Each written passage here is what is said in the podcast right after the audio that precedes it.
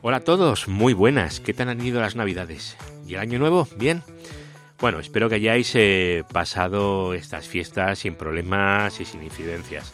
Así que vamos a concentrarnos ya en el 2024, que ya lo hemos empezado, y vamos a ir sacando contenido que os pueda ser interesante y que nos sirva a todos, ¿vale? A vosotros y a mí para ir aprendiendo cosas nuevas siempre que sea posible, porque si no la vida sería muy aburrida. A ver, el año 23 eh, se ha hecho muy famoso por la inteligencia artificial. ¿Quién no ha usado el chat GPT, el Wally, todas estas cosas en el año 23? Pues bien, para que la IA y todas estas cosas funcionen, por debajo hace falta algo. Porque la IA no es una página web a la que le haces preguntitas o le pides que te haga un dibujito, ¿vale? La IA eh, nos va a traer grandes cambios en todo lo relacionado a la computación. Y cuando digo computación, también hablo de las redes que necesita la computación para funcionar. Veréis, para que la IA funcione necesitamos eh, una ingente capacidad de cómputo, ¿vale? Muchas CPUs, muchas. Y también necesitamos ser capaces de mover muchísima información. Es decir, necesitamos tener una red muy, muy, muy poderosa. Así que en el capítulo de hoy vamos a hablar de una de esas arquitecturas de red. Eh, pero hay más, ¿vale? No vamos a hablar solo de la de hoy, porque hoy solo vamos a hablar de InfiniBand, a la que se la conoce pues, por su baja latencia y, bueno, pues, su gran ancho de banda, ¿vale? Pero tenemos que tener en cuenta que además de InfiniBand tenemos más opciones, ¿vale? Tenemos también opciones como Slingshot, eh, la de Cry, o tendríamos Ultra Ethernet, que bueno, es un estándar en la que están metidas pues las empresas más importantes de todo este rollo, excepto Nvidia y Google, ¿vale? Por razones obvias, ellos son más fans de InfiniBand. Pero bueno, hay, hay opciones, opciones hay. Así que hoy vamos a empezar por InfiniBand, mm, no porque sea ni mejor ni peor, sino porque es la solución más conocida, al menos para mí, ¿vale? Así que, bueno, iremos viéndolas, pero hoy InfiniBand, porque es la que yo estoy más familiarizado con ella. Bueno, pues sin dilatarnos más en el tiempo, me gustaría comentaros que yo soy Eduardo, que no lo he dicho todavía, y esto es eduardogollado.com. Este, este es ya el capítulo número 290. Y ya os he dicho, hoy vamos a hablar de Infiniban. Así que si os queréis quedar conmigo un ratito, vamos a empezar. Y pero antes vamos a dejar, como siempre, que el señor Estrada nos dé la bienvenida con esa intro tan chula que me hizo un día. Así que vamos para allá. Redes, hosting, tecnología, eduardocollado.com.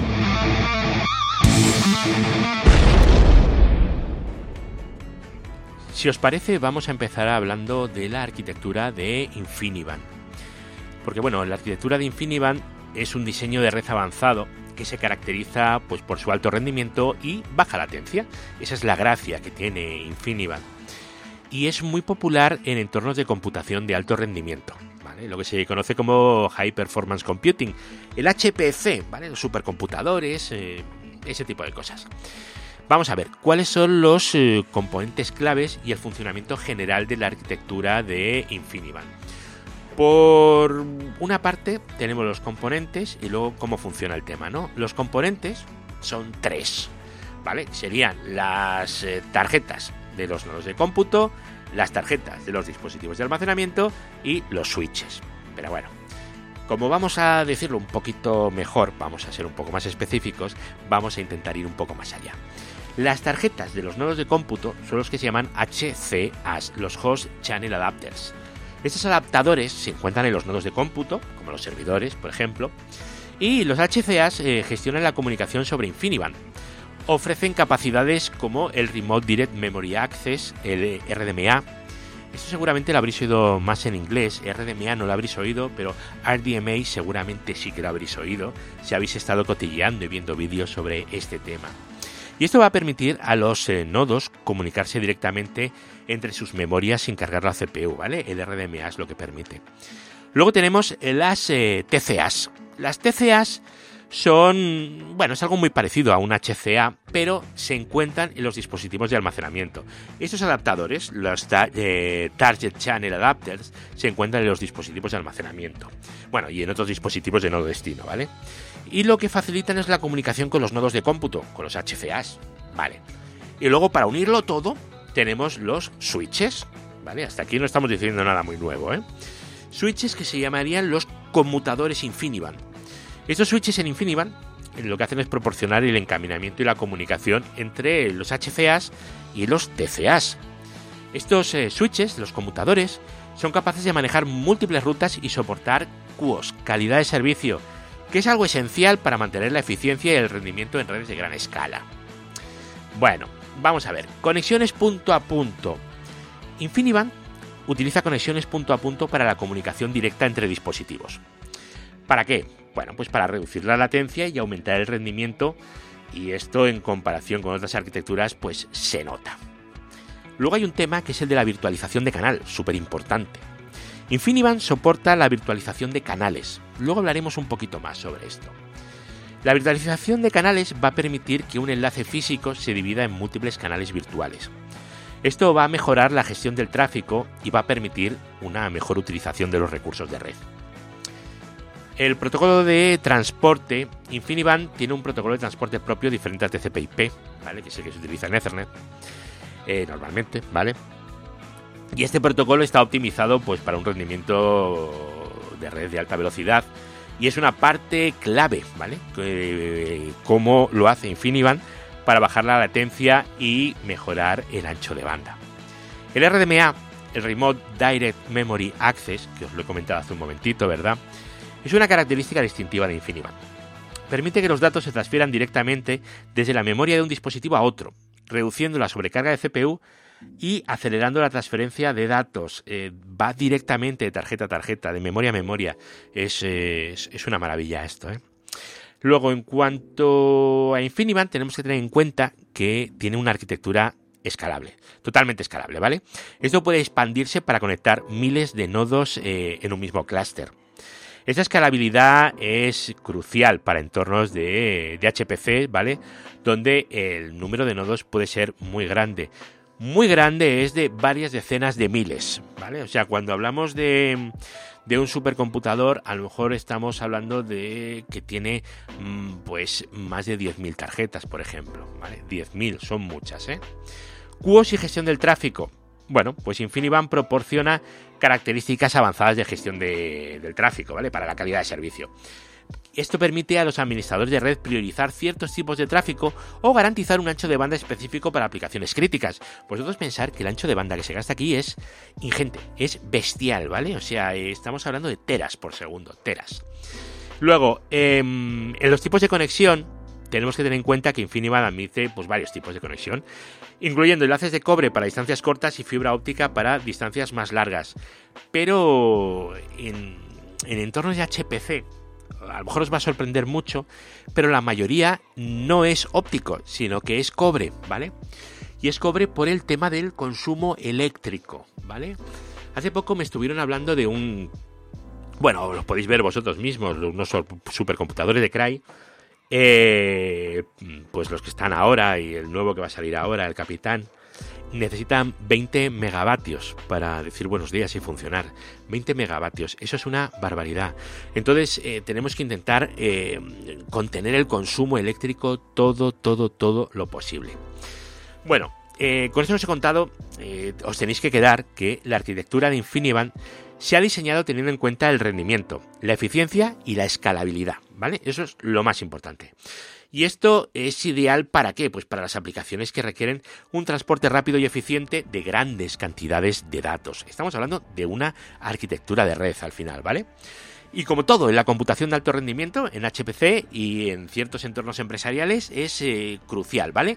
El alto rendimiento, la eficiencia y si podemos intentar reducir un poquito el consumo, que eso siempre va bien. El ancho de banda y la latencia en InfiniBand son aspectos cruciales, ¿vale? Que definen el rendimiento de la arquitectura de InfiniBand, haciéndola, bueno, pues muy atractiva para entornos de computación de alto rendimiento, lo que os voy diciendo todo el rato, en HPC. ¿Por qué? Pues porque mm, van a utilizar aplicaciones que van a requerir transferencias rápidas y eficientes de ingentes, de grandes, enormes volúmenes de datos, ¿vale? Vamos a empezar por el ancho de banda. ¿Qué es el ancho de banda? Bueno, pues en InfiniBand, al ancho de banda se refiere a la cantidad, eh, a la capacidad de red para transferir datos. Se mide en gigabits por segundo o en terabits por segundo. y bueno, es como en todas partes, ¿vale? Eso es ancho de banda. Evolución y tasas. Bueno, eh, Infiniman ha evolucionado muchísimo, ¿vale? Al principio, cuando salió, teníamos una cosa que se llamaba SDR, que era el Single Data Rate, que la versión inicial de Infiniman ofrecía 2,5 gigabits por segundo por canal. ¿Verdad que antes hemos hablado de la virtualización de canal? Pues esto es el canal, ¿vale? 2,5 gigabits por canal. Lo que pasa que si estábamos ya hablando de, de 8 canales, por ejemplo, pues eh, ya nos íbamos a los 16 gigabits, ¿vale? Eh, eran 8 realmente la tasa efectiva, ¿vale? La tasa de la señal es de 2,5, pero la tasa efectiva es de 2, con lo cual cuando te ibas a, a 4 eran 8 gigas o cuando te ibas a, a 8 ya vamos en 16.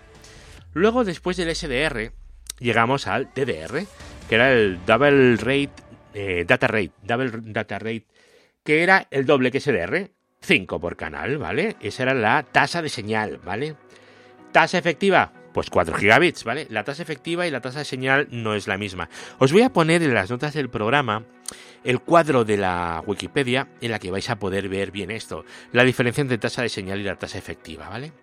Luego el QDR, el Quad Data Rate, que ya ofrecía 10 gigabits por canal, 8 de tasa efectiva, ¿vale? Con lo cual, 8 canales eran 64 gigabits por segundo, o 4, que era como un 32.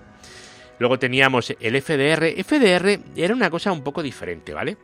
Porque esto proporcionaba 14 gigas por canal. Eh, que se quedaba en 13 gigas y un poquito más de y medio, ¿vale? De tasa efectiva. Era, era una cosa un poquito extraña, ¿vale?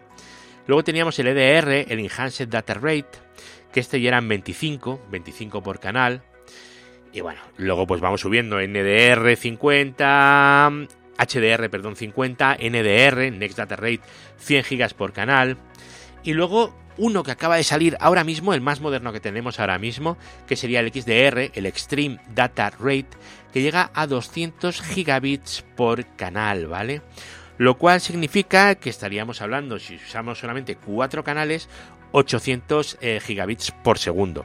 Si nos vamos a 8, mm, un tera con 6, ¿vale? Luego, eh, para el año 27, está previsto el GDR, que esto llevan a ser 400 gigabits por canal ya estamos hablando de, pues bueno, pues eh, un tera con 6 con 4 canales y 3 eh, teras con 2 en 8 canales. Y para el 2030, que parece que está muy lejos, pero no está tan lejos, vamos a tener ya LDR, que serían 800 gigabits por segundo por canal. Entonces nos vamos a ir ya pues eh, en 4 canales a los 3,2 teras. Eh, esto es cuando va a estar disponible eh, en Infiniband, ¿vale? Eh, dentro de lo que sería la, arquitectura esta. Pero bueno, hay un roadmap, ya lo veis, está todo previsto y nos vamos a ir a los 3, 6 teras, dependiendo el número de canales que vayamos a utilizar. Y estamos ya hablando de transferencias ya importantes. Hablamos de terabits por segundo, no de gigas, ¿vale?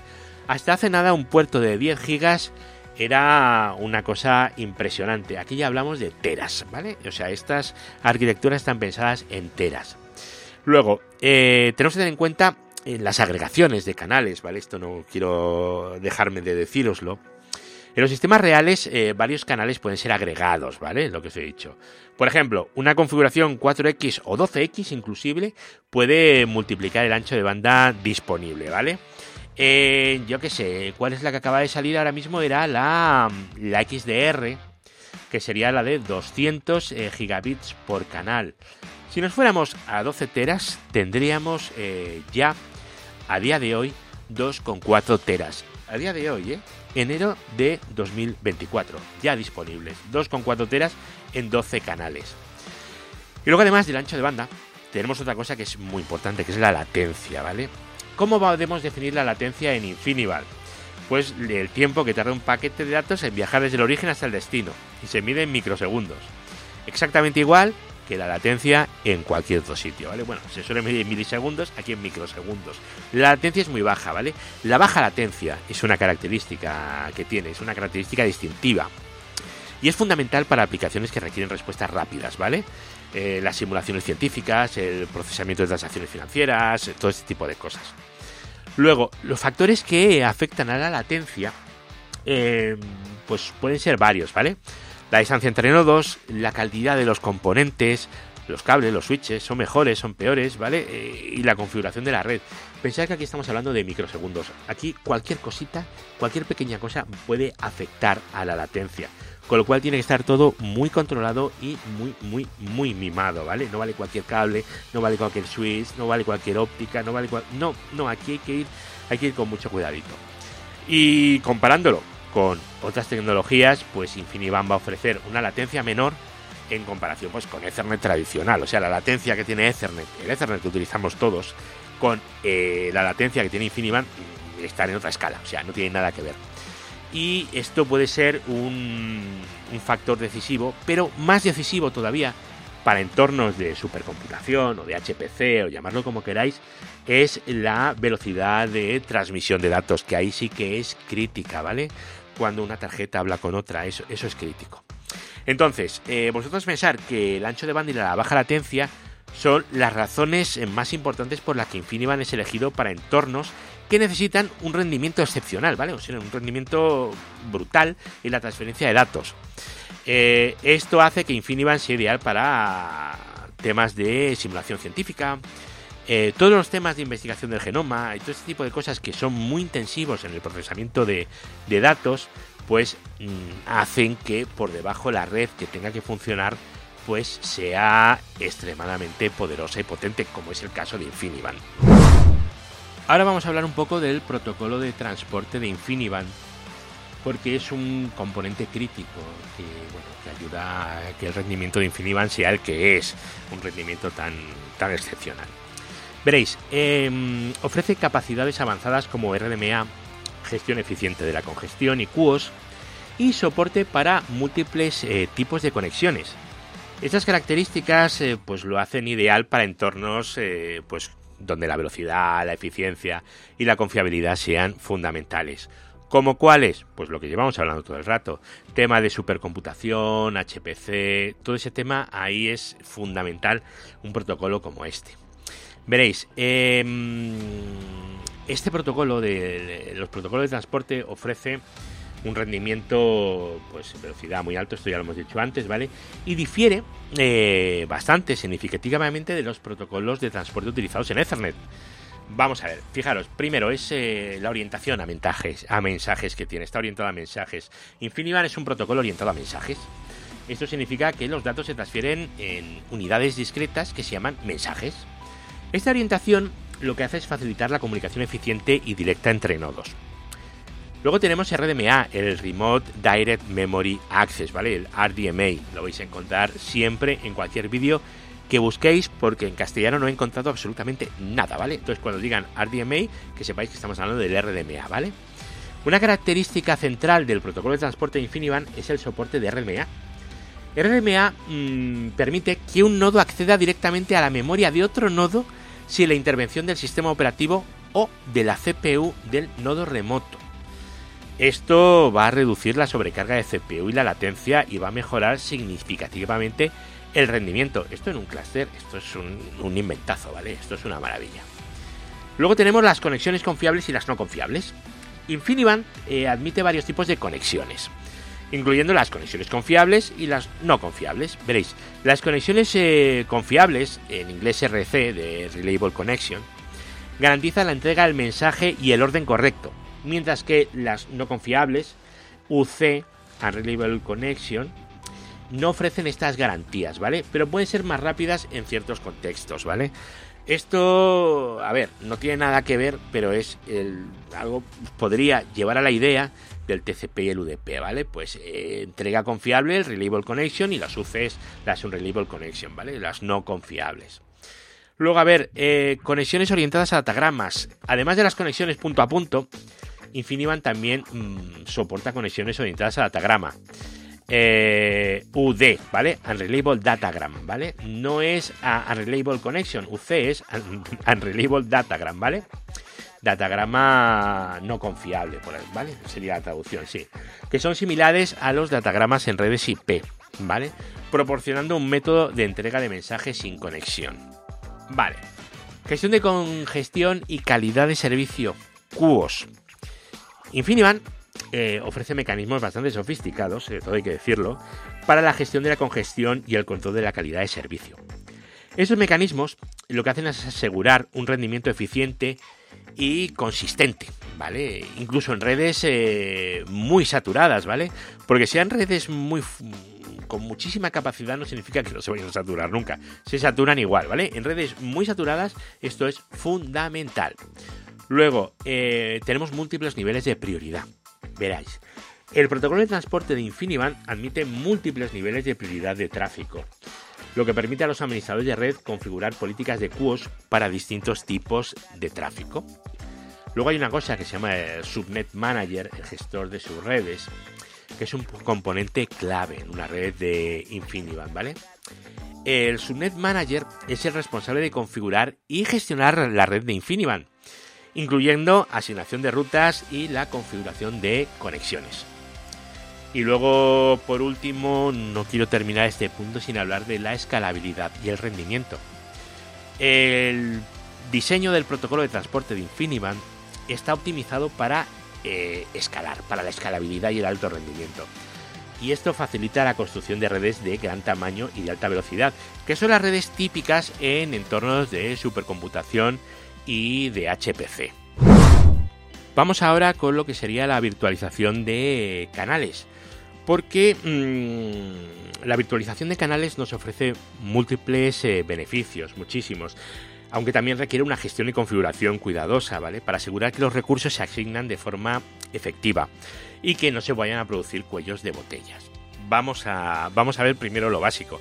Multiplexación, mm, veréis, la virtualización de canales en InfiniBand implica una multiplexación de varios canales lógicos independientes sobre un único enlace físico. Cada canal virtual puede ser configurado y tratado como si fuera un enlace separado, ¿vale? Eso lo tenemos que tener en cuenta. Eh, cada canal puede considerarse, bueno, puede tratarse como un enlace separado. ¿Cómo funciona esto? Pues veréis, eh, tenemos que tener en cuenta tres, eh, tres cosas, ¿vale? La primera sería la creación de, los canales virtuales, que se crean varios canales virtuales dentro de un enlace físico de InfiniBand. Eso se realiza a nivel de hardware, o sea, lo que significa que la separación y gestión de estos canales es muy, muy, muy eficiente, ¿vale? Todo hardware aquí. Asignación de recursos. Pues a cada canal virtual se le asignan unos recursos específicos del enlace físico, como son ancho de banda y prioridad. Y luego tendríamos el aislamiento. Los canales virtuales están aislados entre sí, lo que significa que el tráfico de un canal no va a interferir sobre el tráfico de otro canal. ¿Qué beneficios tiene esto? Porque tendrá beneficios, ¿no? Pues veréis, una mejor utilización del ancho de banda. ¿Por qué? Porque al dividir un enlace físico en múltiples canales virtuales, se puede asegurar una mejor utilización del ancho de banda, asignando recursos de acuerdo con las necesidades específicas de diferentes tipos de tráfico. Luego, el QoS, la calidad de servicio, Veréis, eh, la virtualización de canales permite una implementación más eficiente de la calidad de servicio. Diferentes canales virtuales pueden tener diferentes niveles de prioridad. De esta forma aseguramos que el tráfico crítico siempre tenga la prioridad necesaria. Luego lo que es la reducción de la contención. Al separar el tráfico en canales virtuales, eh, reducimos la contención en la red. Y esto, pues bueno, pues nos lleva a mejorar el rendimiento en general y la eficiencia. Y luego para terminar, otro punto, otro beneficio sería la flexibilidad en la gestión de red. Eh, los administradores de red eh, ahora tienen mayor flexibilidad para gestionar y configurar la red y pueden ajustar dinámicamente el ancho de banda y las prioridades según las necesidades que haya. ¿Qué aplicaciones eh, tiene todo esto de la virtualización de canales? Pues veréis, la virtualización de canales es particularmente útil en entornos de HPC, de computación de alto rendimiento, y en centros de datos donde eh, diferentes tipos de tráfico como almacenamiento, computación y comunicación pueden requerir eh, diferentes niveles de servicio, ¿vale?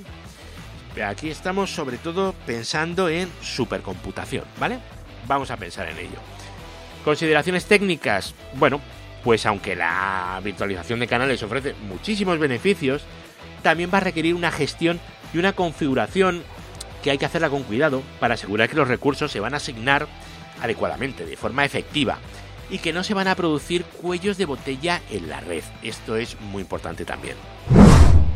Bueno, vamos a pasar a lo que sería la calidad de servicio en Infiniband, porque es un componente esencial para gestionar eficazmente una red de alto rendimiento como es esta. La calidad de servicio va a proporcionar las herramientas necesarias para priorizar el tráfico, gestionar la congestión y sobre todo asignar el ancho de banda y garantizar que todos los procesos y aplicaciones pues vayan a funcionar eh, adecuadamente, ¿vale? Eso es eh, muy importante. Veréis, el QoS en Infiniband es un conjunto de mecanismos y políticas que se diseñan para gestionar el ancho de banda, como cualquier QoS, ¿vale? Y lo que hacen es garantizar un rendimiento de la red eh, óptimo, especialmente en entornos donde van a coexistir múltiples tipos de tráfico con diferentes requisitos de red. El QoS en Infiniband es, eh, bueno, es que es fundamental para mantener la eficiencia y la efectividad de las redes de alto rendimiento. Vamos a ver eh, los aspectos clave, a ver cómo serían, veréis. la priorización de tráfico. En Infiniband se soportan varios niveles de prioridad de tráfico de datos. Esto permite que ciertos tipos de tráfico sean tratados con mayor prioridad que otros, lo cual, pues en este tipo de redes, pues es muy importante porque vamos a tener datos críticos que no pueden eh, sufrir retrasos y datos que, bueno, que si se retrasa un poco tampoco pasaría nada. Otra de las cosas que hace la gestión de la calidad de servicio sería la gestión de la congestión. El control de congestión en Infiniban incluye mecanismos para detectar y responder a la congestión de red, ¿vale? Estos mecanismos pues, pueden ayudar a evitar la pérdida de paquetes, reducir la latencia y por tanto asegurar un rendimiento de red eh, sostenible, adecuado, ¿vale? Y la respuesta a la congestión, ¿qué pasa cuando detectamos una congestión en Infiniban? Pues que Infiniban puede ajustar eh, dinámicamente el flujo de tráfico reduciendo la tasa de envíos eh, de los nodos que contribuyen a la congestión. Es decir, si unos nodos están contribuyendo a una, congestión, en el momento en el que se detecta, se puede ajustar el flujo de datos de esos nodos. Luego, eh, la asignación de ancho de banda, ¿vale? Garantizar el ancho de banda, vamos a dejarlo así mejor. Eh, en QoS de Infiniband, pues nos va a permitir asignar un ancho de banda mínimo garantizado para ciertos tipos de tráfico o de aplicaciones. Esto asegura que los recursos críticos siempre van a tener capacidad de red necesaria para funcionar bien, ¿vale? Eficientemente. Tengo yo aquí anotado. Perfecto. Ahora, virtualización de canales y QoS. Veréis, canales virtuales. La virtualización de canales en Infiniband contribuye a una implementación más efectiva del QoS, ¿vale? Antes hablábamos de los canales y ahora la relación que hay entre canales y QoS, ¿vale? Eh, como tenemos los canales, pues nos va a permitir eh, trabajar mejor con QoS. ¿Por qué? Porque al separar físicamente eh, diferentes tipos de tráfico en canales virtuales, se pueden aplicar políticas de QoS específicas para cada tipo de tráfico, para cada canal, ¿vale? Luego, en cuanto a las políticas de QoS, pues tenemos que decir que son configurables y que nos van a ofrecer flexibilidad, pues porque es perfectamente configurable porque permite a los administradores de red establecer políticas que reflejen las, eh, las necesidades de, un entorno. Y la implementación se va a realizar a través del Subnet Manager, el gestor de subredes, que ya lo hemos dicho antes, ¿vale? Porque el Subnet Manager es el responsable de la gestión de toda la red de Infiniband. Y esto es muy importante en entornos de supercomputación o de HPC, ¿vale? De computación de alto rendimiento y de almacenamiento. Veréis, en entornos de alto rendimiento, donde diferentes aplicaciones y procesos pueden tener requisitos muy distintos, el QoS de Infiniband va a garantizar que las tareas críticas tengan los recursos necesarios para un rendimiento óptimo. Y en las redes de almacenamiento, el QoS va a asegurar que las operaciones críticas, como las transacciones de la base de datos, no se van a ver afectadas por otras actividades de la red. Vamos a pasar ahora a la parte de RDMA, el Remote Direct Memory Access en Infiniband, ¿vale? El RDMA, que lo vais a oír siempre, ¿vale? Esta es una característica, yo creo que clave en la tecnología de Infiniband y se refiere a la capacidad de acceder a la memoria de un sistema remoto sin la intervención de, de la CPU, ¿vale? El RDMA es crucial para mejorar el rendimiento de la red y reducir la latencia especialmente en aplicaciones de computación de alto rendimiento, en HPCs, ¿vale? Y en entornos de almacenamiento de datos. Eh, veréis, RDMA mm, tenemos que saber que es una tecnología que juega un papel muy importante en maximizar el rendimiento de la eficiencia en redes InfiniBand. Va a proporcionar una solución efectiva para aplicaciones que requieren transferencias eh, muy, muy, muy rápidas y con una latencia ridícula, ¿vale? Ya que nos va a quitar toda la parte de, CPU al acceder directamente a la memoria remoto. A ver, ¿cómo funciona el RDMA? Bueno, tendríamos el acceso directo a memoria, que, bueno, en una operación de RDMA, un nodo, un host, puede leer o escribir en la memoria de otro nodo de la red directamente. Esto lo va a realizar sin la necesidad de que el sistema operativo del nodo remoto intervenga en el proceso de transferencia de datos. Luego, el bypass del sistema operativo. RDMA va a permitir eludir eh, las capas del sistema operativo, que son las que normalmente van a manejar las capas de las transferencias de datos. Esto va a reducir la sobrecarga de la CPU y va a acelerar la transferencia de datos, pasándonos eh, todo el sistema operativo. Directamente RDMA lo hace, sin utilizar el sistema operativo. Y luego tendríamos la implementación a nivel de hardware. RDMA se implementa a nivel de hardware en los adaptadores de red, como en los HCAs de InfiniBand, lo que va a facilitar eh, una eficiencia y un rendimiento muy, muy, muy, muy bueno, ¿vale? ¿Qué beneficios nos trae esto? Pues bueno, ya hemos dicho que la baja latencia, al evitar la intervención del sistema operativo, y la CPU eh, RDMA reduce la latencia a la mínima expresión. El rendimiento, el rendimiento es muy alto, ¿vale? Con lo cual las transferencias de datos van a ser más rápidas y eficientes entre nodos. El uso de la CPU es eh, nada, ¿vale? Porque eh, al reducir el trabajo de la CPU para las operaciones de datos, RDMA lo que va a hacer es una cosa muy interesante, que es liberar esos recursos del procesador para otras tareas, mejorando así el rendimiento general del sistema.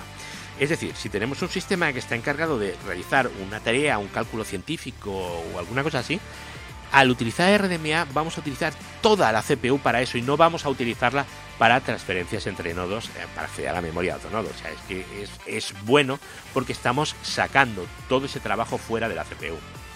Y luego es muy eficiente para transferencias de grandes volúmenes de datos. Eh, por eso esto se encuentra pues muchísimo en aplicaciones de, HPC. Veréis, eh, estos son los beneficios. Pero ¿qué aplicaciones tiene RDMA en InfiniBand? Pues como todo lo que estamos diciendo ahora, pues está pensado para eso. Eh, lo que es eh, computación de, de, HPC, ¿vale? Alto rendimiento. En entornos de HPC, RDMA es fundamental, vamos, para conseguir un rendimiento eficiente y lo que permite es que los clústeres de, computación procesen y compartan grandes conjuntos de datos de forma muy, muy, muy rápida.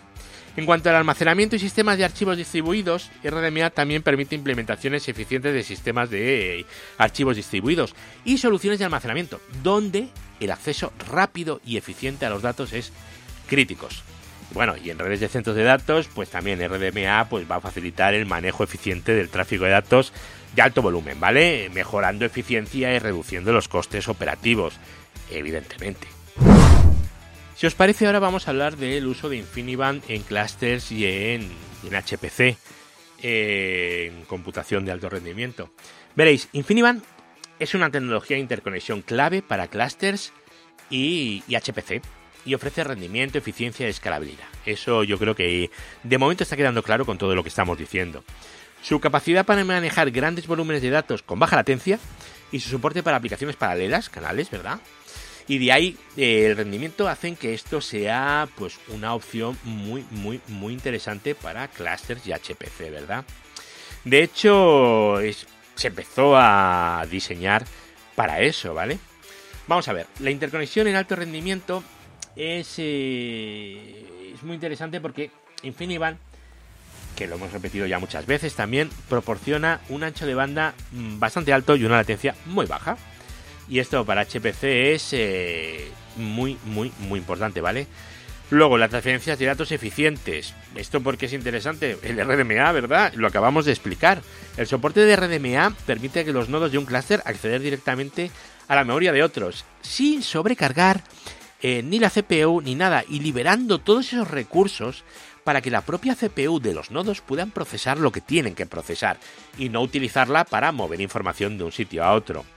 Luego, para redes de eh, gran escala es, eh, es muy interesante porque podemos hacer crecer la red básicamente todo lo que queramos. Luego, en simulaciones y modelado, las aplicaciones de HPC, básicamente, Infinivan es ideal para aplicaciones de simulado y modelado científico, ¿vale? O sea, todo lo que serían temas de universidades y investigación, para todos estos temas es eh, Infinivan es la arquitectura de red ideal porque nos va a permitir que se pueda mover la información de forma eficiente entre todos esos nodos con todas esas CPUs, acceder a memorias, compartir datos, ¿verdad? Y minimizando el, uso del hardware eh, en tareas que no tendrían que utilizarse. Luego, eh, Infinivan puede soportar tareas eh, paralelas, aplicaciones paralelas. Bueno, hay una cosa que se llama MPI, que es el Message Passing Interface, ¿vale? Eh, que es un estándar para la programación de aplicaciones paralelas, ¿vale? Y esto pues va a facilitar eh, pues la comunicación entre los nodos de un clúster, ¿vale? En cuanto a la gestión de red y QoS, eh, también lo hemos comentado, va a permitir la gestión avanzada de la red y QoS asegurando que las aplicaciones críticas tengan siempre los recursos que van a necesitar. Virtualización de canales, pues esto es optimizar el tráfico, porque la capacidad de InfiniBand para virtualizar canales nos va a ayudar muchísimo a optimizar el tráfico de red y asignar el ancho de banda y priorizar según las necesidades, las cargas de trabajo, etc. Y bueno, luego hay una cosa que también nos dice Nvidia, ¿no? que es que InfiniBand ayuda a reducir el coste total de la propiedad, ¿vale? Pues porque el rendimiento es enorme y en torno de HPC, pero vamos, eh, ya os digo yo que este tipo de arquitecturas no están al alcance de todo el mundo, ni mucho menos, ¿eh? Y me atrevería a deciros que no está a la altura de muchos estados. O sea, esto es, eh, es bastante caro todo, todo esto. Pero bueno, es, es a lo que está atendiendo el mercado. Y luego hay una cosa que quiero hablar antes de terminar el capítulo, que sería la convergencia con Ethernet, ¿vale? porque eh, hay muchos casos en los que tenemos que hacer converger una red de InfiniBand eh, con una red de Ethernet, ¿vale? Y necesitaríamos aprovechar lo mejor de ambos lados. Con lo cual, la compatibilidad y convergencia de InfiniBand mm, es eh, muy, muy, muy importante.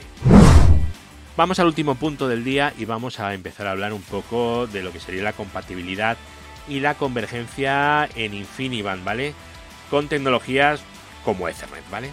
Porque es una tendencia creciente. Tenemos eh, una red InfiniBand, pero como todo en esta vida no son islas, ¿vale? Esto tenemos que comunicarlo con redes Ethernet siempre, ¿vale?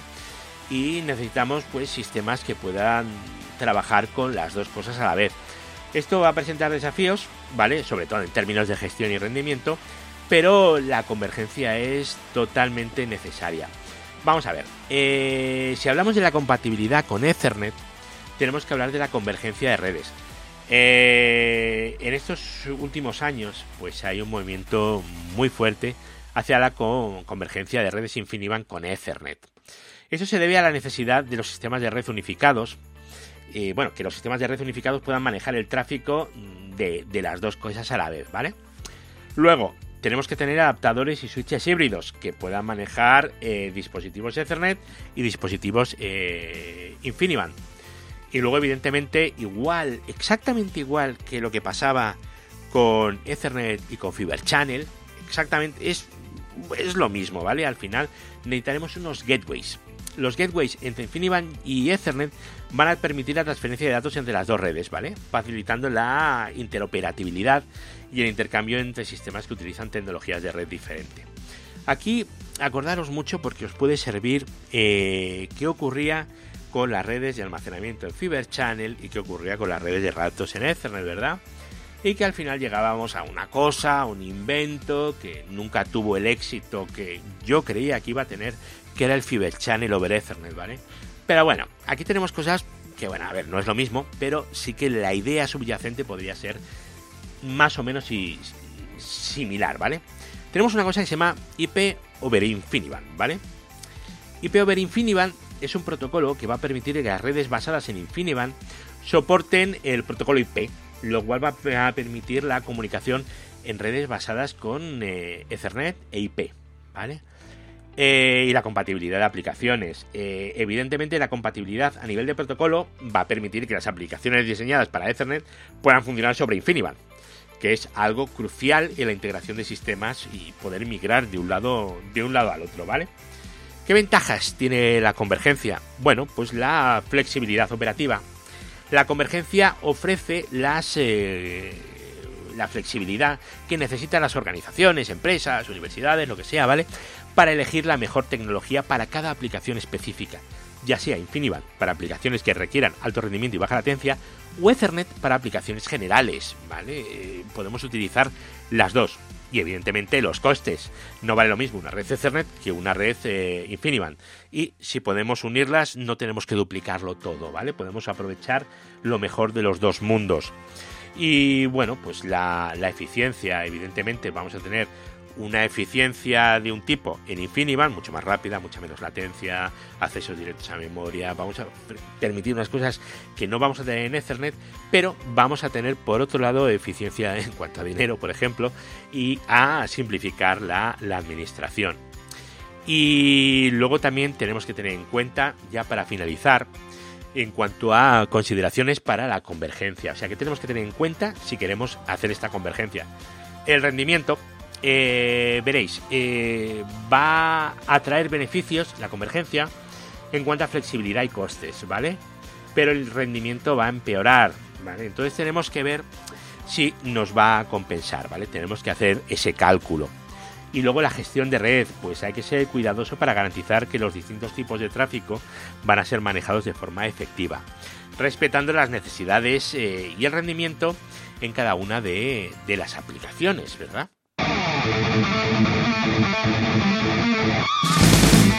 Redes, hosting, tecnología, eduardocollado.com.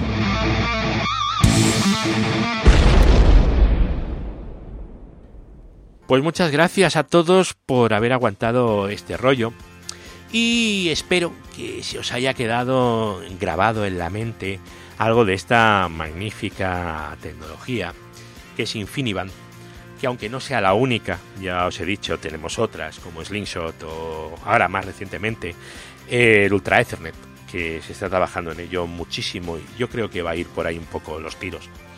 Pero esto nos va a permitir conocer un poco mejor cómo funcionan eh, esos temas tan apasionantes de la supercomputación. Porque últimamente, mm, no sé por qué, de verdad, no, no sé por qué, son azares de la vida, me estoy encontrando en muchas charlas eh, sobre este tipo de tecnologías, ¿vale? Me imagino que todo el tema de la inteligencia artificial tiene, tiene su historia y estamos hablando mucho de entornos de supercomputación para realizar cálculos, aprendizajes sobre todo, y cómo mover esa información lo más rápidamente posible entre nodos dentro del mismo clúster. Que los clústeres, ya os digo, pues pueden llevar 13.000 envidias llevaba un, un, bicho que, que vi hace realmente poco, ¿vale?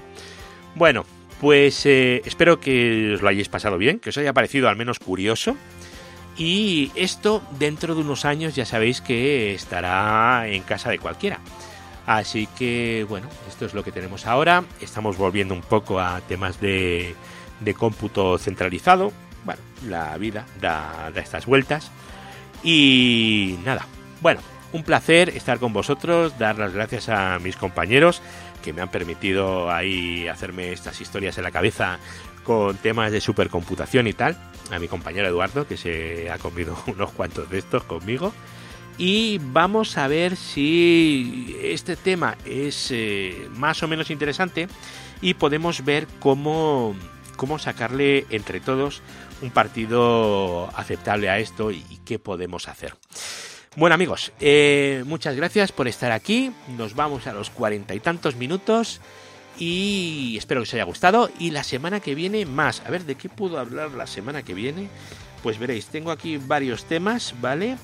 Y bueno, muy interesantes, pero como todavía no lo he preparado, pues no voy a pinchar el globo, así que no voy a contaros cuál.